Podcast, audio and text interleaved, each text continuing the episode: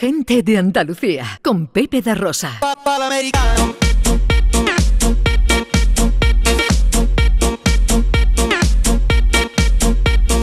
Llega ya John Julius, que, es, eh, que hoy nos habla de mascotas. Correcto. Sí, sí. Siempre, Pepe, he pensado que las redes sociales merecen más reconocimiento por habernos educado en la inteligencia y el sentimiento casi humano de las mascotas, sobre todo de los perros y de los gatos. Para mí, que nunca he tenido una mascota, ha sido una revelación. Sí, ¿Vale? eh, cierto. Antes de yo tener una cuenta de Facebook, no entendía por qué una persona podría estar de luto después de perder su perro o su gato. Pensaba que era un poco exagerado.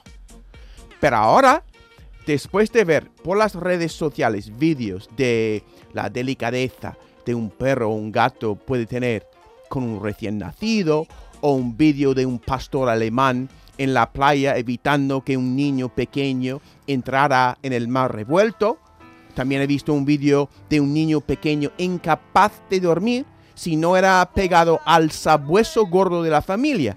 Y además, este niño tenía un sueño tan agitado hasta dar golpes al perro, tirándose encima, medio dormido, despertando al perro una otra vez. Y el sabueso lo aguantaba con un cariño enorme. Ojalá, ojalá que mi esposa tuviera la misma paciencia conmigo cuando me muevo mucho en la cama. También he visto un vídeo de un dálmata, dálmata, ¿no? Que gruñía cada vez que veía Cruella de Vil en una escena de 101 dálmatas.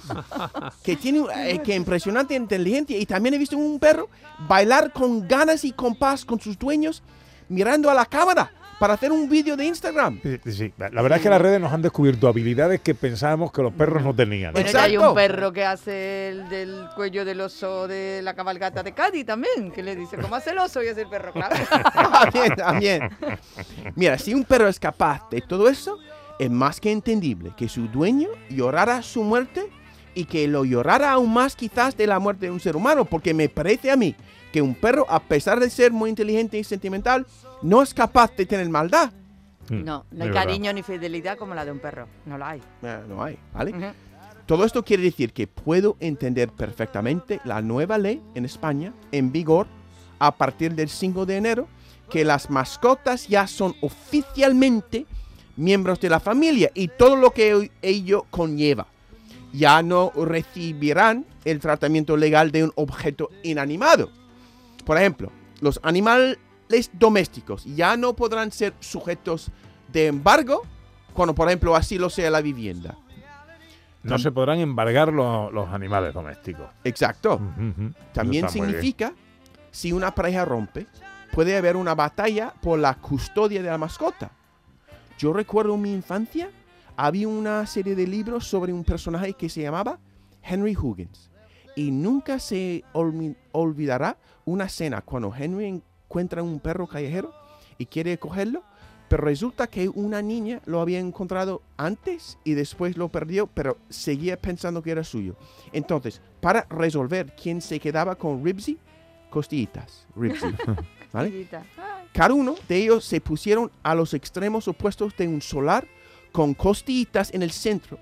Y cada uno empezaba a llamarlo. Ay, Qué drama, qué por dolor, pobre perrito. El po- sí, estaba paralizado, Ana, durante un rato por no sabiendo a quién elegir, mirando Oh. primero a Henry, después a la niña. Al final eligió a Henry, pero la escena me tenía con un nudo en la garganta, Claro. Ay, verdad. ¿no? Sufriendo por el perro, claro. Claro. El perro, Y también un poco para la niña, aunque un poco pesada la niña, mandona, pero al final sentí lástima por ella.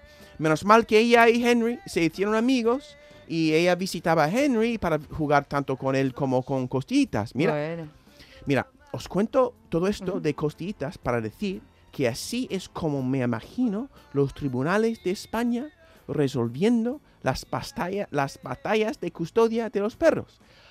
Con cada parte de la pareja de pie, separados a una distancia de, no sé, de quizás 100 metros, con el perro en el centro y los dos dueños llamándolo. Oh. Mira, creo que si una pareja de famosos rompe, esta práctica podría ser incluso un espectáculo con paparazzi grabando. Imagínate, por ejemplo, si Sergio Ramos y Pilar Rubio deciden divorciarse un día. Espero que no, Pero quién sabe, cosas tristes pasan, pasan en la Hombre, vida. claro, ha No, no, pasado. puedes pasar. No serían los primeros. No, Mm. claro. Aquella pareja tiene siete perros. Yo no puedo evitar, evitar imaginar el estadio Santiago, Bernabéu, a tope de chismosos. 80 mil chismosos. Pero completamente silencios porque Sergio y Pilar tendrán que llamar a sus perros. Sergio en una portería, Pilar en la otra. Y en el centro del campo. Primero Tango, después Chulo, después Lizzie, después Tana, después Zafiro, después Bella y finalmente el cachorrito Lobo. Podría ser más emocionante que una tanda de penalti. Desde luego, desde luego. Pero en serio, yo creo que está muy bien que a partir de ahora un juez haga una asignación de custodia de la mascota atendiendo al interés de los miembros de la familia y al bienestar del animal. También es importante decir que antes de que se acabe 2022, las mascotas españolas tendrán un DNA animal. Habrá una base de datos con el nombre de la mascota, la fecha de nacimiento, las vacunas que tiene todos los datos de los dueños. De esta forma, se podrá localizar fácilmente al propietario, propietario del animal en caso de aban- abandono. Me parece genial. Lo único que añadiría, y seguro que será posible con toda la tecnología que tenemos hoy en día, es sí, con una muestra de heces de un perro, Ah, sí. también se podría encontrar el dueño del perro y así multarlo. Lo voto. Ya, no, ah, yo paso mucho tiempo, Ana, en los parques de Sevilla y es una vergüenza Sí. que algunos dueños no recogen la caca de sus perros. Sí. No puedo, sin riesgo, tumbarme en, la- en el césped y hacer yoga con mi mujer, Pero por no- ejemplo. No solo en los parques, en, Ya. las, en las aceras. Las Sí, aceras. en las las aceras. aceras. O Horroroso. sea, ¿y cómo puede haber gente tan poco cívica, no? ¡Exacto! Eh, Mira, este honor y poder de recoger muestras de cacas no recogidas y lo otorgaría a la gente que limpia las calles de nuestras ciudades y harán, como dice Sorois, un gran servicio cívico. Las ciudades de Andalucía serían aún más bonitas si quitamos de una vez por todas esta plaga de caca de perros.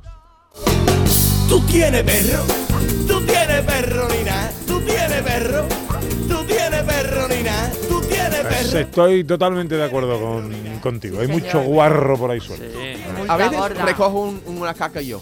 Cuando hay una en- en- delante de la puerta de mi edificio, la recojo yo. Aunque no. Porque, porque es una- un peligro ahí. Sí. Lo pisa, entra en el edificio. Niños jugando, que lo Niños pisa, que se caen encima, que tropiezan. Mejor, de verdad, por favor. Pero bueno, Sí. En Canal Sur Radio, gente de Andalucía, con Pepe da Rosa.